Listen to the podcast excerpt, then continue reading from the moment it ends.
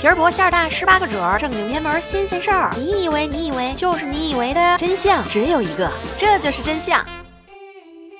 这里是由喜马拉雅独家出品的《这就是真相》，我是梅花六，欢迎大家。一直安逸的脂肪，一到夏天就无处可藏。为了赎罪，大姑娘小伙子们一个猛子扎进了健身房。然而，世界上过得最慢的就是在跑步机上的时间。你以为跑了一个世纪，但其实才过了十分钟。这时，一个幽灵一般的声音在耳畔响起：“为什么我要受这种罪？这难道不是一种当代酷刑吗？到底是健身房还是刑房？”今天我们就来说说关于跑步机的。那些事儿？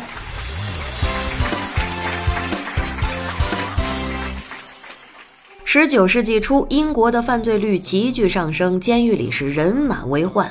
如何改造顽固罪犯，让监狱头子们苦恼不堪？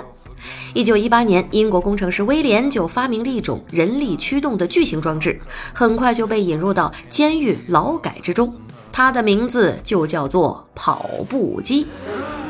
监狱跑步机有点像是加强版的水车，主体是一个超长的滚轮，叶片变成了脚踏板，只要犯人们站在上面蹬踏，就能源源不断的给磨坊提供动力。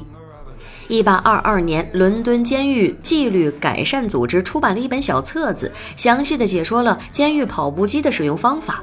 长长的滚轮可以容纳二十个人同时工作，上面有横杆扶手，这是神来之笔。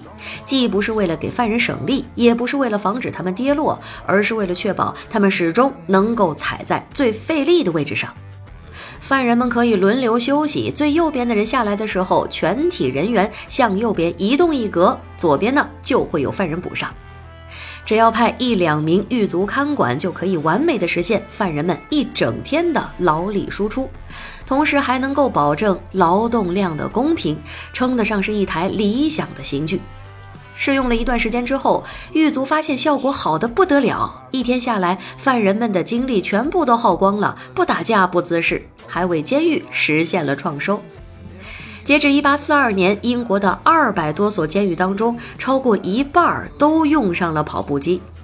一八二二年，跑步机的好口碑传到了美国纽约，随后又传到了牙买加。牙买加的狱卒比现在的健身房教练都狠，罪犯们稍微偷点懒就要挨鞭子抽。但是对于囚犯本人来说，跑步机无疑就是个恐怖引擎。有人曾经估算过，每天在上面踩八个小时，运动量相当于爬上海拔四千四百一十八米的惠特尼山，也就是半个珠穆朗玛峰的高度。更恐怖的折磨是来自于精神层面的。有一位纽约狱卒詹姆斯认为，永无止境的枯燥与重复才是跑步机最可怕之处。英国著名作家奥斯卡·王尔德也是受害者之一。1895年，王尔德因为性取向入狱，他每天要在跑步机上面跑六个小时，这几乎是要了他的命。在狱中，他写下了诗作《瑞丁监狱之歌》。我们大声唱着赞美诗，在跑步机上汗流不止，但是在每个人的心里，恐怖仍然在蔓延。由于运作方式太过残忍，每年都会有过劳死甚至是精神崩溃的犯人。一八九八年，英国修改了监狱法案，宣告禁止使用跑步机。但是令人意想不到的是，一九一三年，他又重出江湖，装上了传送带之后，摇身一变成了都市女孩的时尚单品。只不过，它依旧是要靠人力驱动，相当的鸡肋。无论制造商砸了多少金子，它就是火不起来。去健身房找虐是上层精英的奢侈玩意儿。论找虐，人类是孜孜不倦的。就在跑步机漫长的蛰伏期期间，有人一口气给全人类造了整座刑场。这万恶之源始于十九世纪中期，一个名字叫做古斯塔夫·詹德的瑞典医生提出，循序渐进的抗阻练习有助于促进身体健康。这样的说法，在流行清肠、禁食和放血疗法的十九世纪，无疑是具有前瞻性的。很快，詹德就炮制出了二十七台健身器械，并且在政府的资助之下，建立了第一家研究所。但是别误会，这一套健身机械并不是给你增肌的。用现在的眼光看，它们更像是一套大保健神器。设计的初衷是让工业时代那些笑容逐渐凝固的工人、儿童们每天碉堡一点点。大到脊椎畸形，小到便秘失调，身体的每个部位都能够找到相对的那款机器，甚至连手指头都有。登山机、椭圆机、划船器，几乎所有现代健身房中的机械都能够在这里找到原型。一八七六年，詹德带着他的古怪器械冲出了欧洲，走向了美国。第一次在费城亮相的时候，这批十分蒸汽朋克的器械玩意儿竟然惊艳了不少的国际友人。当时正值工业革命的鼎盛期，一大批去办公室坐班的职场白领徐徐崛起。针对这些新兴白领阶层，詹德指出，无论是久坐不动造成的身体损伤，还是封闭式办公室带来的烦躁焦虑，用我的机器，保准你像嗑了精神氮泵一样。这无疑是戳中了办公室人士的痛点。再加上设备稀缺、价格高昂，只有上层精英才能够享受得起。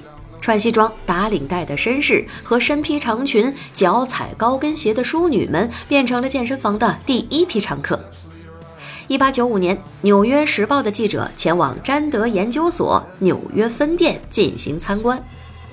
虽然不办卡、不卖课，但是这家健身房处处暴露着阴冷的工业感。上百台健身器械排列的井然有序。齿轮、杠杆、铰链，这些冷硬的线条让人不禁联想起了刑具的恐怖。但是即便如此，人们对于强身健体的热情依旧是不减。一九零六年，詹德的健身器械拓展到了全球一百四十六个国家。随后，健身房开始全面覆盖，一个崭新的宗教——健身教冉冉升起。从一九三零年代起，健身房不再是上流人士的专利，普罗大众也开始花钱买罪受。八十年代，爵士健美操狂潮兴起，但是光锻炼还不够，不少的人甚至放下了诱人的零食，踏上了减肥的不归路。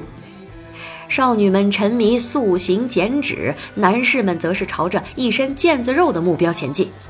三四十年代，美国 DC 漫画和漫威创造出了一批拥有 D 罩杯胸肌的超级英雄，肌肉成了新的崇拜。在这样的氛围中，一大批以施瓦辛格为代表的练块头的扛把子诞生了。就这样，人们对于美好身材的渴望一直轰轰烈烈地持续到了七十年代。在这个档口，曾经血虐众生的跑步机突然回归了历史进程。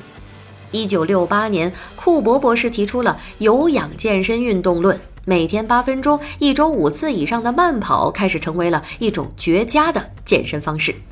不久之后，第一台现代意义上的电动跑步机就诞生了，不仅成为了健身房中的绝对 C 位，更是进入了家家户户的客厅，成为了新一代的晾衣神器。那今天就到这里，下期不见不散。我是梅花六，爱你们。Mwah.